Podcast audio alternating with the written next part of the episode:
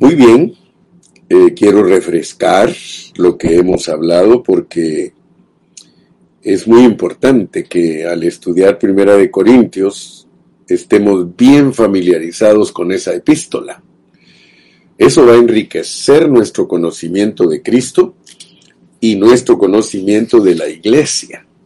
Desde que empezamos a estudiar Primera de Corintios, mencionamos que Primera de Corintios nos habla de la vida cristiana individual y de la vida colectiva como iglesia. Así que Primera de Corintios eh, nos enseña acerca de las dos clases de vivir, de un vivir individual y de un vivir corporativo.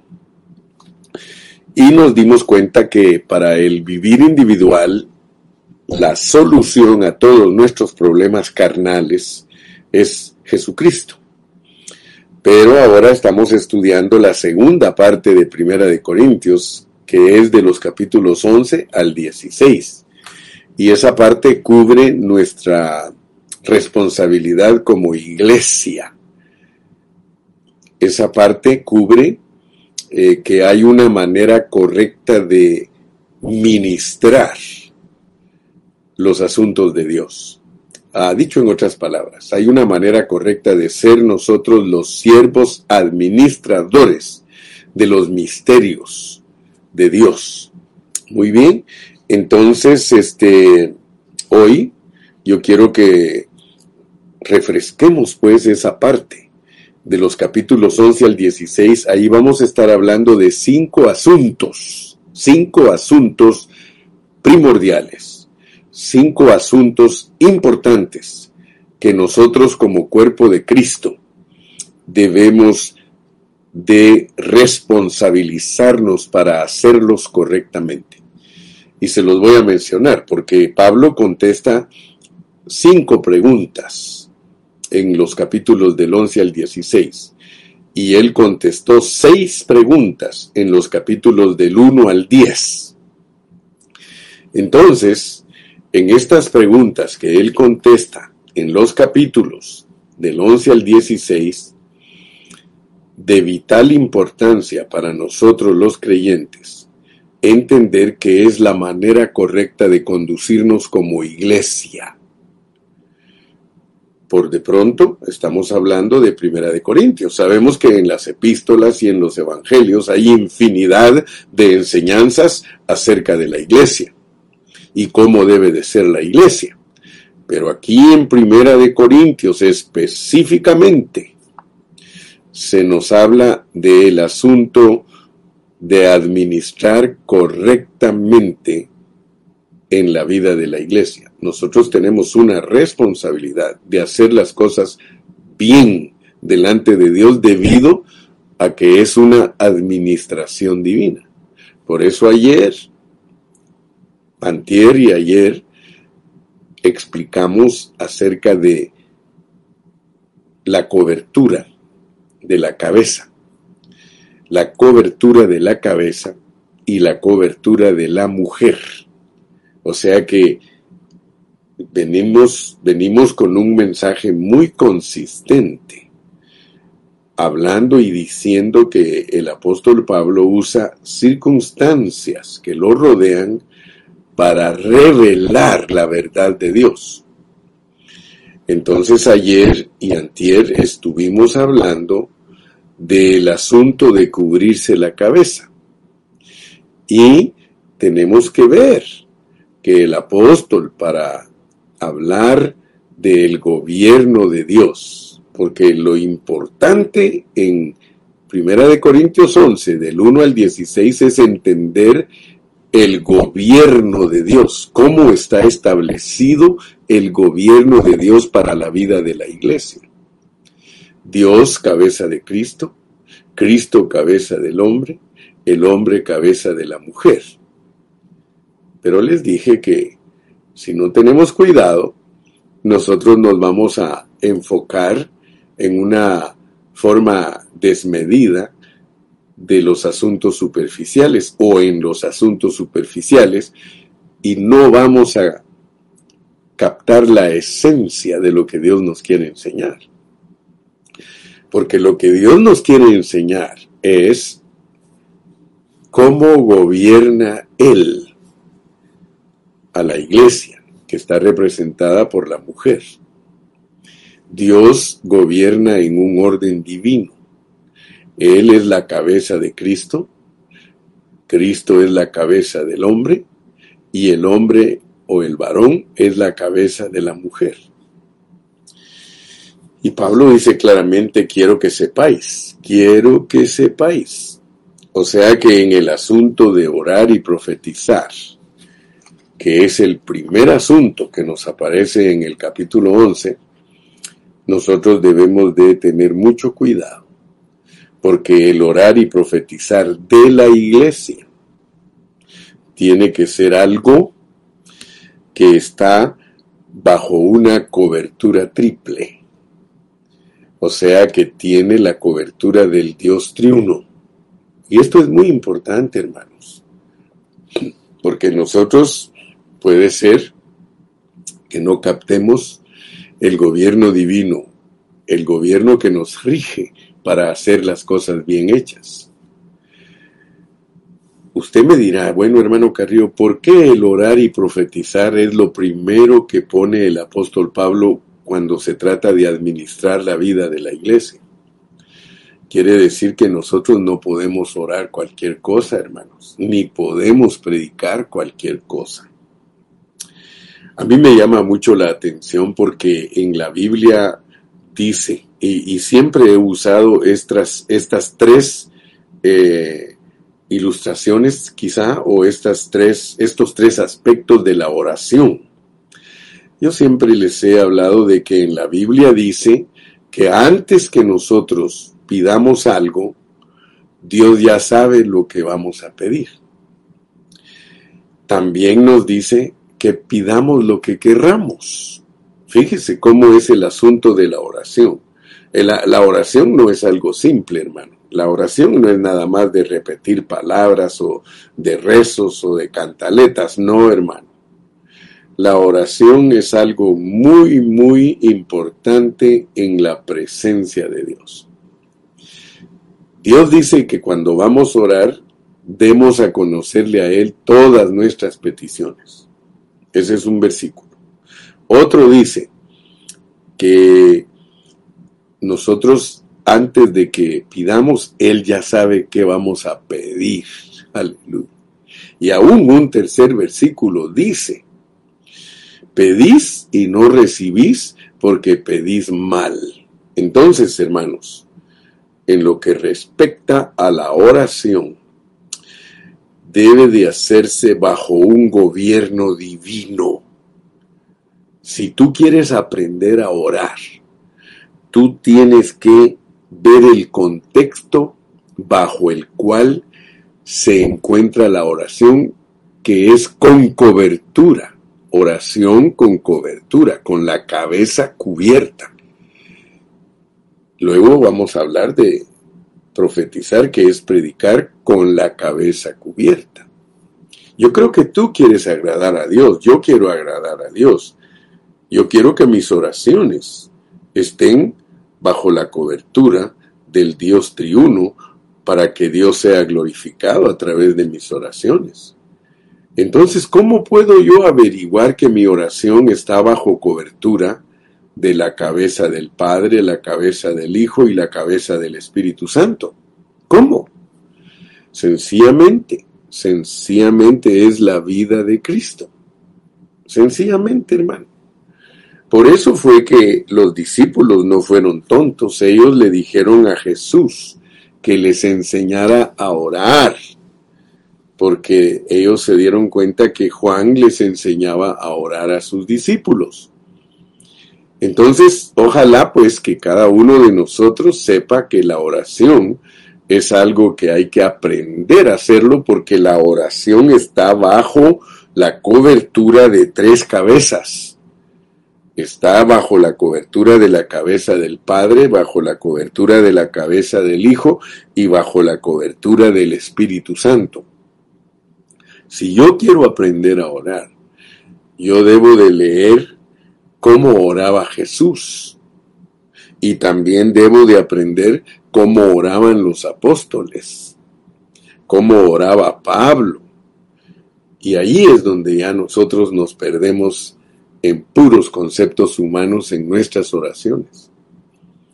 Si usted se da cuenta, los falsos testigos de Jehová, ellos son muy cuidadosos en orar. Ellos no oran con cualquiera. Por eso cuando un cristiano les dice que oren con él, ellos no oran con un cristiano. Nosotros los cristianos hemos inventado eso de decir, si tú quieres que un testigo de Jehová no siga hablando contigo, dice, dile que oren. Él no va a orar contigo. Los testigos de Jehová no oran con ninguno, porque ellos respetan mucho, entre comillas, el reino. La oración tiene que ver con el reino. Mira, por eso el Padre nuestro dice, venga tu reino, hágase tu voluntad. O sea que uno tiene que entender bien lo que es la oración para poder tener oraciones bajo cobertura. De lo contrario, hermano, es muy ciertísimo lo que han dicho hermanos, que hay oraciones de nosotros que ni siquiera pasan del techo de la casa. Y eso es cierto. Hay mucho yonque en nuestra oración, mucha basura en nuestra oración. Muchos hermanos creen que por sus griteríos o por sus repeticiones dice que van a ser oídos, pero Jesús les dijo que no. Entonces, este asunto hay que hacerlo bien hecho, hermano. Nosotros tenemos que aprender a orar bajo cobertura. Y orar bajo cobertura es tomar de modelo a Cristo. Tú tienes a Cristo dentro de ti. Si tú dejas fluir a Cristo en tus oraciones, entonces vas a tener cuidado y vas a entender que aunque el Señor te diga, pedid lo que quisieres y Él te lo dará, eso es para probarte. Pedir cualquier cosa, hermano, es para probarte. Dios le dice a uno, pedid lo que quisierais. De hecho, ustedes ven que hay incidentes en el Antiguo Testamento, por ejemplo, el pueblo de Israel, ellos querían comer carne y se pusieron a pedir carne. Y Dios les dio carne. Y dice que les dio carne hasta que les saliera por las narices. Se hartaban de carne. Pero ¿qué pasó más adelante? Los mató a todos. Entonces, cuando Dios te diga a ti que pida, pidas lo que quieras, solo quiere probar para ver si sabes pedir, porque en otro versículo te dice pedís y no recibís porque pedís mal. O sea que por un lado Dios te dice que pidas lo que quieras, pero por el otro lado te dice que estás pidiendo mal. Y por el otro lado te dice que antes de que tú pidas, Él ya sabe lo que vas a pedir. Entonces, la oración es una prueba de parte de Dios para nosotros. Cuando uno ora, está siendo probado por Dios. ¿Qué te parece que cuando uno ora dice que si te acuerdas de que has ofendido a tu hermano, que mejor no ores, que dejes tu ofrenda en el altar y que vayas a ponerte a cuenta con tu hermano? O sea que la oración no vayan a creer ustedes, hermano, que se puede decir cualquier cosa. Y por eso muchos se van al extremo hay congregaciones que no oran porque dicen, no, no, no, ese asunto es muy delicado y nosotros nos vamos a meter a problemas con Dios. Tampoco es para que te vayas al extremo. Deja que el Espíritu Santo guíe tu oración. Si el Espíritu Santo guía tu oración, hermano, entonces tú vas a aprender a orar. En la Biblia hay patrón para orar. Dice que los gentiles piden cosas de este mundo. Yo tengo una reserva muy fuerte, hermano. Pero quiero decirte también que no te vayas al extremo y vayas a creer que no se puede orar por los enfermos, que no se puede orar por los necesitados, que no se puede orar por las almas perdidas. Todo lo que está en la economía de Dios, tú lo puedes hacer. Todo. Si tú sientes que el Espíritu te dirige a orar por una persona que está enferma, agarra el patrón bíblico. Antes que una persona sea sana de una enfermedad física, el Señor primero lo salvó. Entonces, es bien importante cuando nosotros oramos por los enfermos, si son personas que no son cristianas, lo primero que tenemos que orar por ellos es que el Señor los salve. Porque de nada sirve que sane a una persona que no es salva. No sirve de nada, no es la meta de Dios. La meta de Dios no es estar desparramando sanidad divina. De hecho, dice la Biblia que muchos enfermos habían y no a todos los sanó el Señor Jesucristo. Yo he tenido problemas desde que soy joven, nunca he creído en las campañas de sanidad. Escúchame bien y respétame porque esa es mi manera de pensar. Pero yo nunca creí en los predicadores que decían que iban a haber milagros y que iban a haber sanidades porque esa es mentira. Nadie puede proclamar milagros. Es Dios el que decide si te hace un milagro o si no te lo hace. Pero hay predicadores que son muy atrevidos y son muy inexpertos, son muy insensatos. Yo veo predicadores que dicen, ven a la gran campaña de sanidad, te garantizamos que van a haber milagros, y ya como que Dios fuera un Dios complaciente de todos nuestros caprichos. Por eso siempre he tenido problema en eso. Y aunque me moví con el mundo pentecostal, yo chocaba con el mundo pentecostal en muchas de sus cosas que ellos practican. Pero eso no quiere decir que no los amo. Yo los amo y cuando tengo la oportunidad yo le digo a un hermano, hermano, mira, discúlpame, pero estás muy mal en esos conceptos. Debemos de aprender, hermano. Dice, corrige al sabio y te amará. Hay hermanos que sí son sabios y se dejan corregir, pero hay hermanos que no son sabios y no se dejan corregir. Entonces, por favor, mira cuánto he insistido, cuánto me he ocupado en que entendamos lo que es orar bajo cobertura. Orar bajo cobertura es orar bajo una dirección divina. Es pedirle a Dios lo correcto. ¿Usted cree que no se puede pedir lo correcto? Claro que sí. Yo aprendí de un hermano muy experto en la palabra de Dios, que él a todos sus discípulos les enseñó que cuando quieran orar por alguien, solo pídanle a Dios lo mejor para esa persona. Fíjate qué lindo es, qué linda esa, es esa clase de oración. Y yo la he practicado. Quizá tú te das cuenta, a veces tal vez algunos de ustedes me han pedido oración y cuando yo oro por ustedes siempre le digo, Señor, dale a mi hermano lo mejor porque así no te metes a problemas. Porque si Dios cree que lo mejor para un hermano es una cuereada, una cinchaseada, dicen allá en Centroamérica, Dios se la va a dar. Dios se la va a dar. Entonces tú no te metes a problemas. Eh, Señor, dale a mi hermano lo mejor. Aún si quieres orar por una sanidad, Señor, dale al hermano lo mejor. Si tú crees que la sanidad de este hermano le va a ayudar, Señor, tú se la vas a dar. Aprendamos a orar, hermano. No digamos cualquier cosa en nuestras oraciones porque somos muy lengua ligera. Muy lengua ligera. Nosotros muy fácil hablamos, muy fácil oramos. Hay hermanos que fácil dicen cosas en la oración. El Señor Jesucristo fue muy cuidadoso respetando a su cobertura cada vez que le pedía cosas. Cada vez que Jesús le pidió cosas al Padre lo hizo respetando su autoridad como padre, como padre. No se haga mi voluntad, sino la tuya. Fíjate qué humildad la del Señor Jesucristo para pedirle cosas al Padre.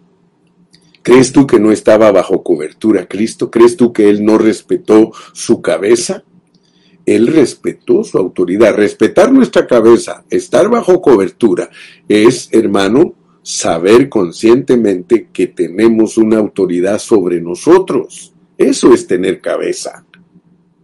Saber que tenemos una autoridad sobre nosotros. La mujer que ora y profetiza debe de saberlo hacer bajo su autoridad. Por eso estoy insistiendo, hermano, porque muy fácilmente nosotros podemos caer en muchos errores. Sabes que a veces es mejor quedarse callado. Muchos de los siervos de Dios, cuando Dios les habló, se quedaron mudos, hermano. Y se quedaron mudos por varios días. Otros se quedaban como muertos, hermano. Cuando Dios le habla a uno, hermano, no puede uno ponerse a arengar con Dios, hermano. No se puede uno poner a pelear con Dios, hermano. Uno tiene que entender que Cristo se sujetó totalmente al Padre Celestial para conseguir lo que él quería, que era agradar a su Padre. Hermano, hoy día muchas oraciones, perdone que le diga, pero son basura. Nosotros pedimos cosas que no nos convienen, hermano. Nosotros pedimos cosas que no nos ayudan. Entonces, si nosotros respetamos a Cristo, que es nuestra cabeza, entonces nosotros vamos a aprender de Cristo. Entonces nosotros vamos a tratar a nuestro Padre Celestial igual que Cristo trató al Padre Celestial. El Señor Jesucristo aprendió a tener una relación muy íntima con el Padre y nunca le pidió cosas que no fueran su voluntad. Ahora nosotros tenemos a Cristo dentro de nosotros y Él es nuestra cabeza. Él fue obediente al 100% y fue absoluto para su cabeza. Nosotros tenemos que ser absolutos para nuestra cabeza. Nosotros no somos igual que Cristo 100%. Hay una parte de Cristo que es exclusiva de Él. Nosotros no podemos pedirle a Dios que pase una copa como la cruz del Calvario para salvar pecadores, porque esa función no es para nosotros. O sea que hay cosas que están bajo la cobertura total del Padre en el Hijo pero hay cosas de Cristo que están como cobertura para nosotros. Nosotros podemos pedir para nosotros todo lo que Cristo le pidió al Padre para Él.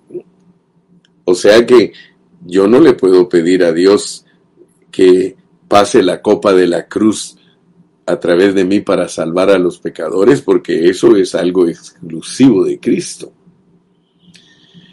tampoco le puedo pedir cosas que eran para que Cristo oficialmente cumpliera el propósito del Padre.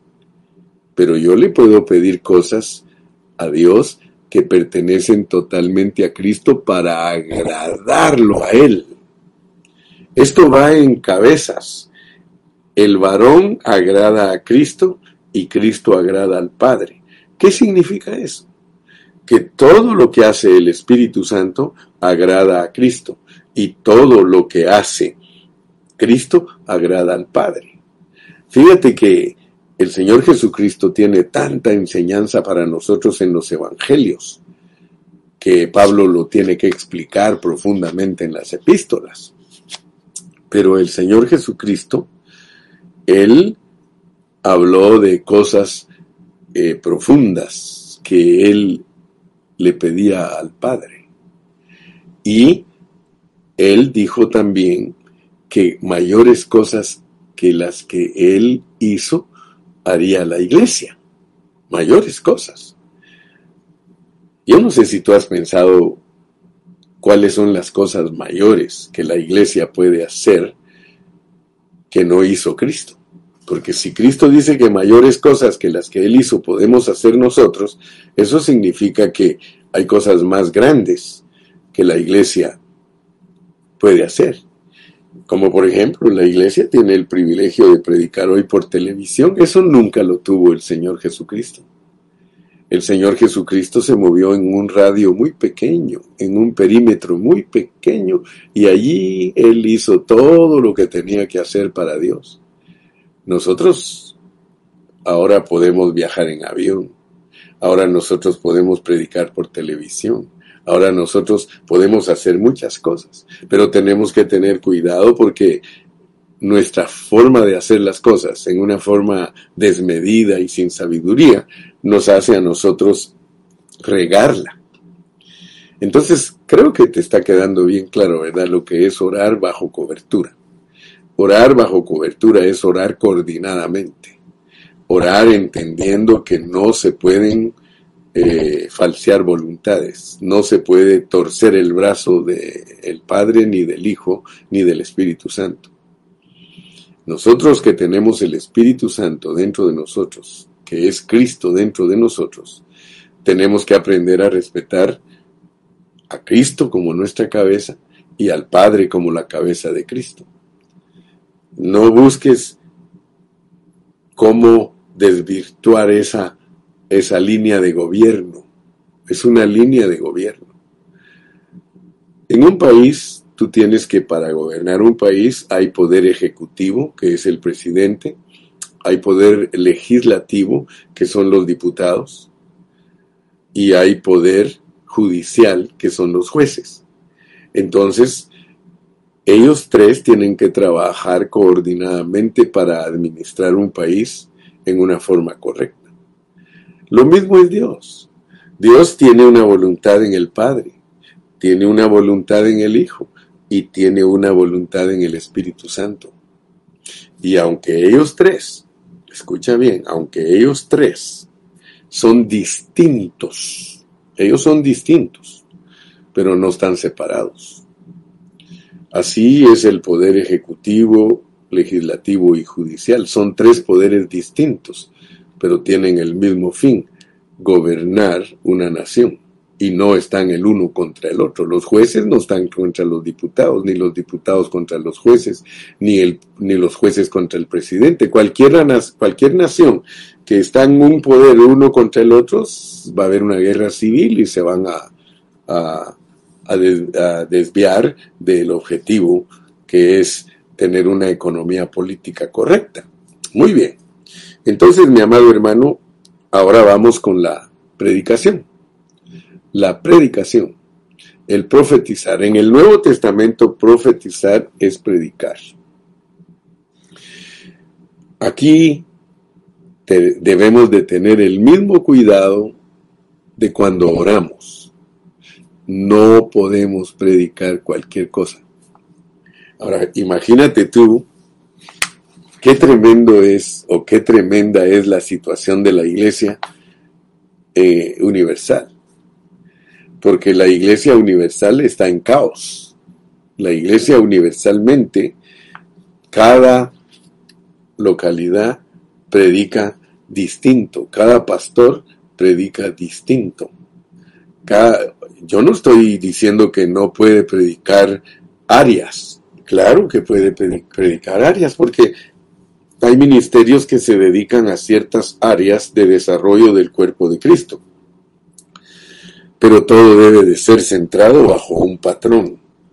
Todo debe de ser centrado respetando la autoridad de la cabeza, respetando la autoridad del Padre, respetando la autoridad del Hijo y respetando la autoridad del Espíritu Santo. En nuestra predicación es importante tener cobertura. Tristemente, en nuestro día, muchos creen que tener cobertura es tener a un hombre sobre nosotros, pero no. En la Biblia hay muchos apóstoles, pero hay una sola enseñanza. Muchos apóstoles con una sola enseñanza. Si ustedes se dan cuenta, la Biblia tiene 66 libros y ellos no se contradicen el uno con el otro. Pero hoy día muchos pretenden ser autoridades de la palabra y se contradicen el uno al otro. Entonces, ¿qué clase de autoridad son? Son una autoridad sin, cabeza. Son los, los descabezados, les digo yo, los descabezados. Porque todos nosotros tenemos que sujetarnos a la revelación divina. La revelación divina debe de ser respetada porque Dios ha tratado, por decir algo, por más de dos mil años para llevarnos a donde vamos. O sea que yo no estoy predicando nada nuevo. Yo no estoy predicando, hermano, algo sorprendente. Yo estoy predicando la pureza que Dios le ha dado a miles de hombres durante dos mil años. Si nosotros queremos entender la profecía en una forma correcta, nosotros tenemos que estudiar a todos los hermanos que durante dos mil años Dios los ha usado enseñando la palabra de Dios en una forma correcta. Cualquiera de nosotros que aparezca aquí en este siglo, que aparezca por aquí queriendo impresionar a la gente con enseñanzas nuevas, eso no es correcto.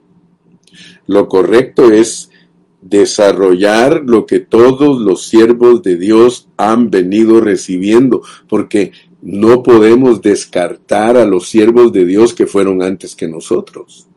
Pero yo quiero decirles, hay muchos siervos de Dios que no se basan en la enseñanza de la revelación divina del Padre, del Hijo y del Espíritu Santo. Todos nosotros los que estudiamos la Biblia sabemos que la Biblia tiene una revelación progresiva, desde Génesis hasta Apocalipsis. Ignorar la revelación progresiva es ignorar la historia de Dios a través de la humanidad. Dios tiene una historia. Por eso Hebreos capítulo 1 dice Dios habiendo hablado a los padres por los profetas. Dios habiendo hablado de muchas maneras en otro tiempo a los padres por los profetas, en estos postreros tiempos nos ha hablado por el Hijo. O sea que la economía de Dios es que el Hijo está adentro de los cristianos. Y por eso Dios habló primariamente en el Antiguo Testamento sin estar encarnado. Después Él habló en la encarnación en los Evangelios y después Él habla en resurrección dentro de la iglesia. Entonces, todo esto nos lleva a un mismo asunto, que no podemos predicar cualquier cosa, pero tampoco nos podemos ir al extremo de que se van muchos que de una vez ya no dicen nada y se, se conforman a predicar un mensaje superficial y liviano. No, estamos en el tiempo de la alerta roja. Fíjate que a mí me gusta mucho. A veces nosotros no ponemos atención a los rudimentos del mundo. El mundo tiene rudimentos que tienen mucha sabiduría. Yo no estoy diciendo que el mundo tiene la sabiduría de Dios, porque la Biblia dice que la iglesia es la que recibió la sabiduría oculta. Nosotros somos los que tenemos la sabiduría que es oculta, oculta para los que son mundanos, pero revelada a los que somos cristianos. Eso se llama la sabiduría oculta, oculta para el mundo pero no para nosotros. A nosotros dice que la destinó Dios para que nosotros podamos predicar gloriosamente. Esa es nuestra gloria. La gloria del Señor en nosotros es que recibimos revelación de Dios para poder predicar en una forma correcta. Pero les decía pues que el mundo tiene conceptos que son preciosos. Como por ejemplo, cuando uno estudia la Biblia en la revelación progresiva, hay pasajes de la Biblia que están en, en amarillo están en amarillo. O sea que fueron pasajes que sirvieron para alertar a la gente en determinado tiempo. Y no se podía hablar de ellos en forma naranjada o en forma roja. ¿Por qué? Porque Dios funciona de esa manera. A través de toda la historia Dios repite ciclos, Él repite cosas. Pero muchos maestros de la Biblia, cuando ven que sucedieron cosas, dicen, no, ya, ya esto ya pasó. Por eso encontramos eh, asuntos tales como los que enseñaban que la resurrección era un asunto pasado. Y usted va a encontrar maestros que dicen que Apocalipsis, que ya todo se cumplió, pero ignoran pues que en cada libro de la Biblia hay un color, hay amarillo, hay naranjado y hay rojo. O sea que la alerta de Dios en determinado momento para la gente era amarilla porque no era totalmente el fin. Y aunque sucedieron cosas que aparentemente fueron del fin, les voy a poner un ejemplo, allá por el año 168 antes de Cristo, eh, hubo un Antíoco Epífanes, que es un tipo perfecto de, del anticristo. Y entonces muchos hermanos que enseñaron en ese tiempo de profecía, ellos decían, ahora es cuando se cumple totalmente esto que dice Daniel, año 168, el, el Antíoco Epífanes, ese es el anticristo y ese es el cumplimiento. No, era una alerta a María. Sí, y ya la hicieron roja. O sea que nosotros somos los que podemos hacer las alertas amarillas rojas o las rojas anaranjadas. Y Dios no opera de esa manera. Dios repite las cosas, por eso tenemos que tener cuidado. Porque hay, hay, momentos que Dios nos está dando luz a María. Por ejemplo, cuando ustedes estudian Mateo 24, hay momentos que hay luz a María porque dice, y esto es principio de dolores, pero no es el fin, no es la alerta roja. Me explico, ¿verdad? Habían veces que la alerta estaba más fuerte, naranjada. Dice, y, y cuando os entreguen a las cárceles y os maten por el binombre, no es el fin, es alerta anaranjada. Pero cuando veáis a los ejércitos de las naciones que se aliaron para atacar a Israel, cuando veáis los cañones puestos apuntándole a Jerusalén, entonces el fin ha llegado. Alerta roja. ¿Te das cuenta? Entonces nosotros tenemos que tener mucho cuidado cuando predicamos, porque si nuestra predicación no tiene cobertura, hermano, nosotros no respetamos la autoridad del Padre, la autoridad del Hijo y la autoridad del Espíritu Santo. Estar profetizando bajo cobertura es agarrar el ritmo que trae la Biblia desde el Padre hasta la encarnación y de la encarnación a la resurrección. Si nosotros enfocamos nuestro mensaje usando esa revelación progresiva, entonces nosotros vamos a ayudar a la gente y no vamos a estar bajo nuestra propia cobertura, sino que vamos a entender lo que es estar bajo tres cabezas, Padre, Hijo y Espíritu Santo, y ser la mujer que tiene señal de autoridad. Mira qué lindo es esto, hermano. Mira qué maravillosa es la palabra. Entonces, entendiendo eso, yo solo quiero usar unos minutitos para decirte que antes de seguir, porque mañana o el, el, próximo mensaje ya quiero empezar hablando de la cena del Señor, la cena del Señor. Ahora mira pues, porque para entrar a la cena del Señor, si tú te das cuenta, la cena del Señor está en el versículo 17, pero el anunciaros esto que sigue no os alabo, porque no os congregáis para lo mejor, sino para lo peor. Ahora va a usar un incidente también. Va a usar unas circunstancias que les pasaban a los corintios y los corintios creían que esa era la cena del Señor. Mire cómo hacían la cena ellos. Ellos, mire, verso 20, cuando pues os reunís vosotros, esto no es comer la cena del Señor. ¿Por qué? ¿Por qué les dijo que eso no era? Por el versículo 21. Porque al comer cada uno se adelanta a tomar su propia cena. O sea que ellos tenían el concepto de que comer todos los hermanos juntos era la cena del Señor y Dios les va a demostrar otra vez por medio de otro incidente una verdad pero acuérdense pues que estamos encontrando las verdades que están escondidas debajo de la letra. Lo más importante para nosotros no es lo que está en la superficie de la letra, sino lo que está debajo de la letra. Lo primero que quiere que aprendamos es lo que está debajo de la letra de cubrirse la cabeza. Lo que está debajo de la letra de cubrirse la cabeza es orar bajo cobertura y predicar bajo cobertura. Pero nosotros no vamos a poder hacerlo si nosotros no entendemos cómo es que funciona el Dios triuno. Porque el Dios triuno tiene una manera de funcionar. Y por eso quisiera que consideráramos en los pocos minutos que me quedan hoy, quiero que consideremos dos versículos que requieren de una consideración especial. Dos versículos para que nosotros entendamos nuestra sujeción a las cabezas, a la cabeza del Padre y a la cabeza del Hijo y a la cabeza del Espíritu. Para que entendamos eso, vamos a leer dos versículos. Vamos a leer Primera de Corintios 12, 13. Primera de Corintios 12, 13. Mira cómo dice. Porque por un solo espíritu fuimos todos bautizados en un cuerpo. Yo quiero que por favor leas conmigo sobriamente la, palabra. Porque no vamos a entender lo que es orar bajo cobertura y profetizar bajo cobertura si no tenemos claro el concepto de cómo ahora, de acuerdo a la economía de Dios, el Espíritu Santo está dentro de nosotros y te vas a dar cuenta cómo se llama el Señor dentro de nosotros.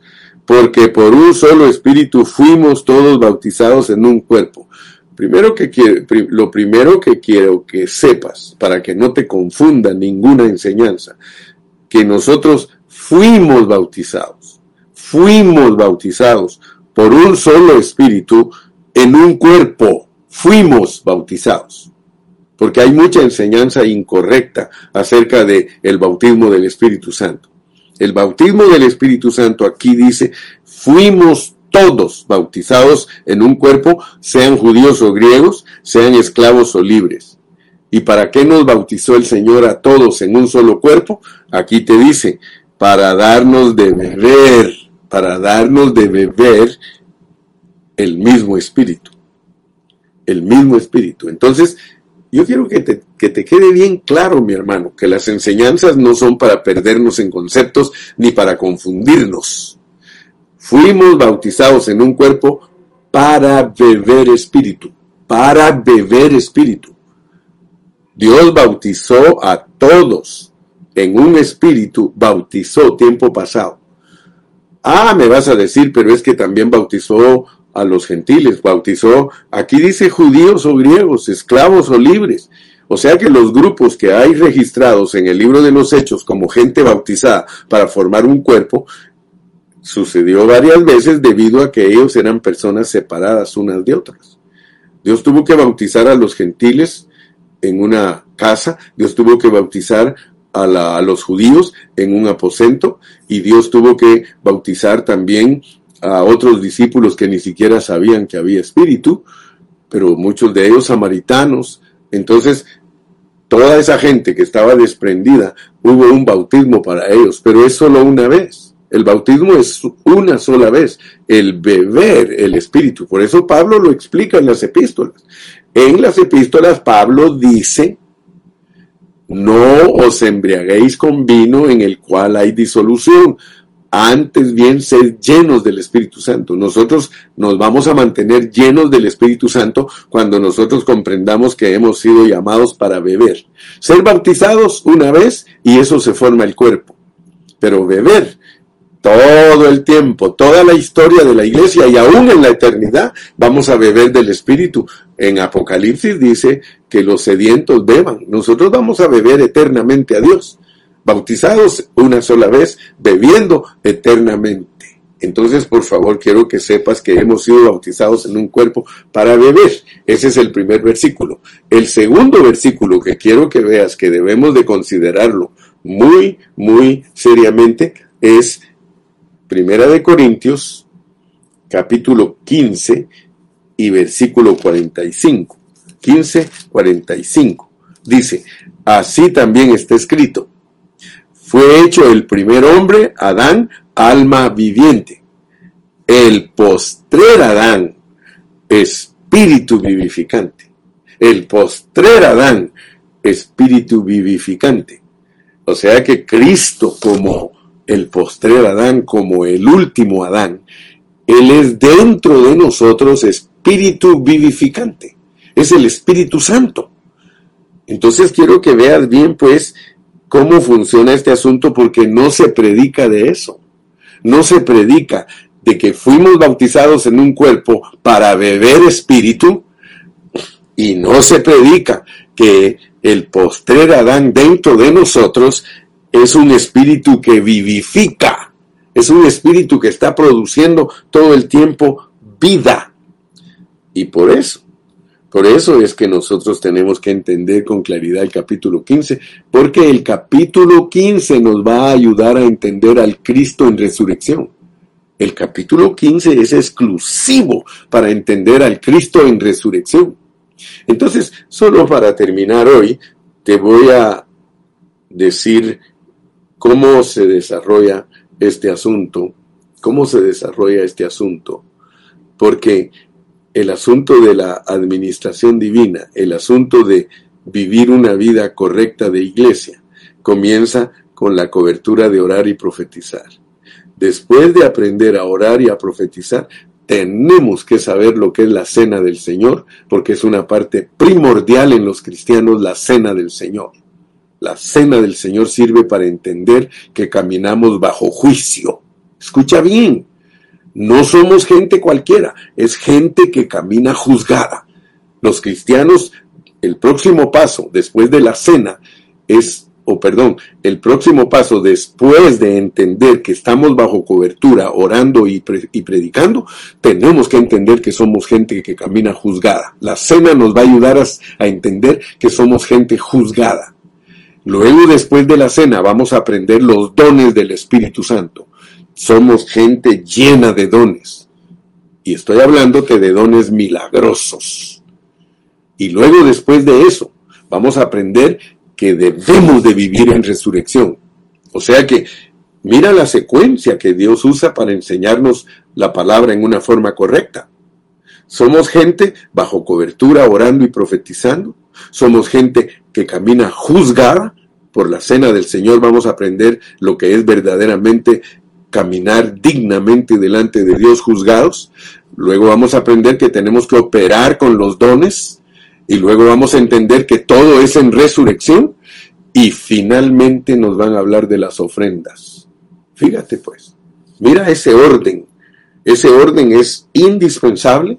Si no estamos seguros haciendo eso, nosotros no podemos decir que somos una iglesia normal. Nosotros no podemos decir que estamos operando correctamente. Tenemos que orar y profetizar bajo cobertura, tenemos que saber lo que es caminar juzgados, castigados, si me quieres entender. Tenemos que saber lo que es desarrollarnos con los dones en amor, lo cual solo se logra viviendo en resurrección, para dar las ofrendas. Esto es importante para la vida de la iglesia. Los hermanos, las personas que no entienden eso, van a decir, bueno, entonces, cómo está este asunto. Esos cinco puntos son importantes entenderlos para que podamos decir que aprendimos Primera de Corintios. Por de pronto, mi hermano, que Dios te bendiga, que Dios te guarde y si el Señor nos da vida, eh, continuamos el viernes. El viernes ya me toca predicar a mí en la localidad.